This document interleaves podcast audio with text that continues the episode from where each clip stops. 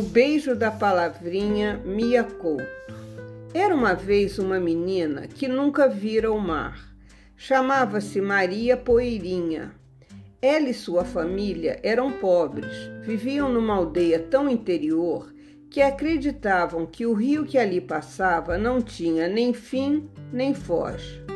Poeirinha só ganhara um irmão, o Zeca Zonzo, que era desprovido de juízo Cabeça sempre no ar, as ideias lhe voavam como balões em final de festa.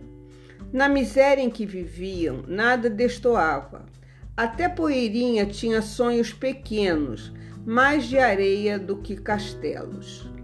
Às vezes sonhava que ela se convertia em rio e seguia com passo lento, como a princesa de um distante livro, arrastando um manto feito de redemoinhos remendos e retalhos. Mas depressa ela saía do sonho, pois seus pés descalços escaldavam na areia quente.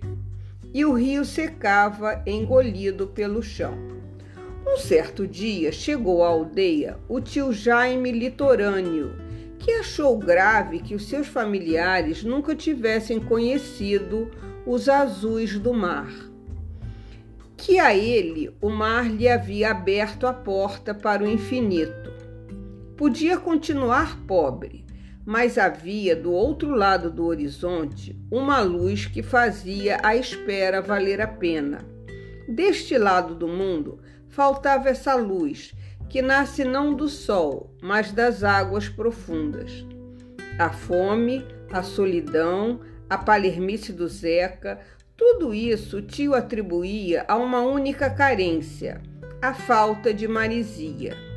Há coisas que se podem fazer pela metade, mas enfrentar o mar pede nossa alma toda inteira.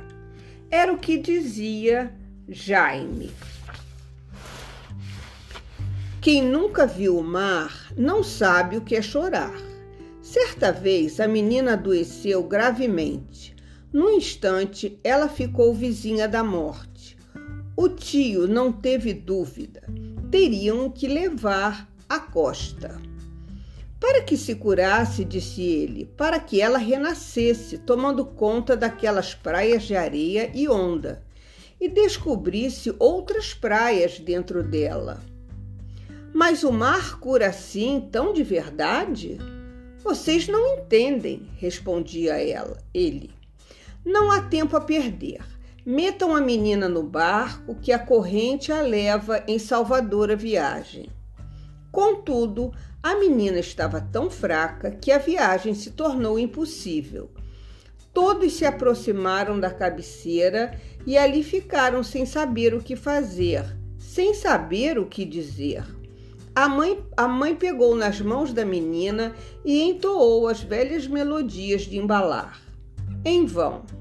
A menina apenas ganhava palidez e o seu respirar era de um fatigado passarinho. Vou lhe mostrar o mar, maninha. Todos pensaram que ele ia desenhar o oceano. Já se preparavam aos, a, às finais despedidas quando o irmão Zeca Zonzo trouxe um papel e uma caneta e disse: Vou lhe mostrar o mar, maninha. Todos pensavam que ele iria desenhar o oceano, que ele iria azular o papel e no meio da cor iria pintar uns peixes.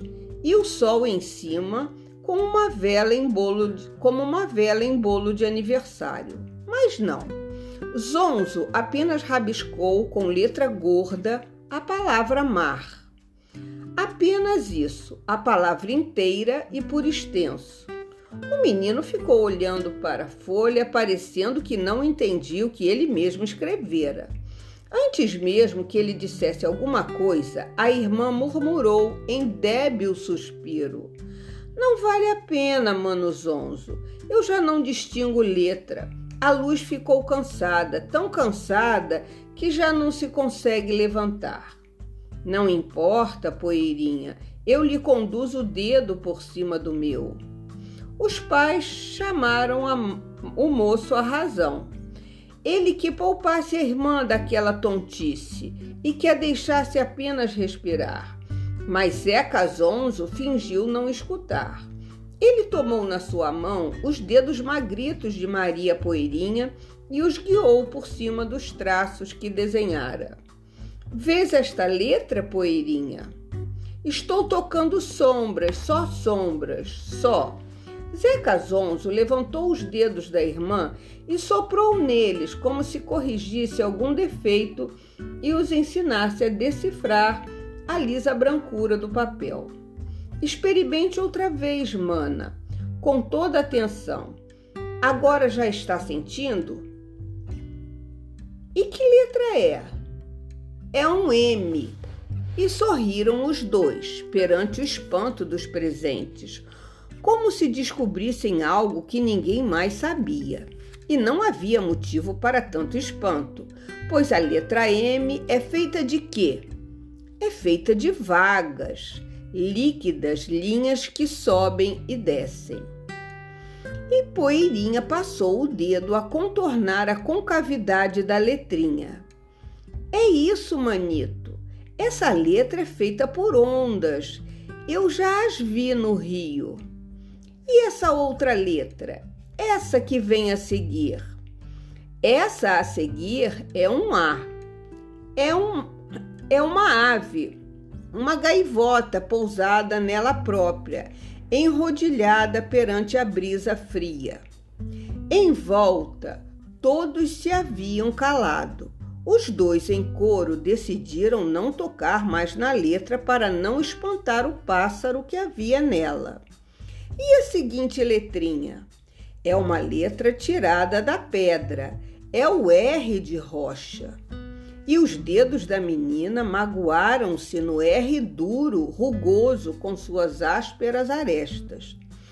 O tio Jaime, litorâneo, lágrima espreitando nos olhos, disse: Calem-se todos, já se escuta o um marulhar.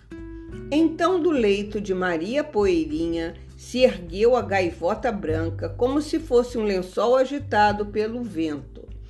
Era Maria Poeira que se erguia?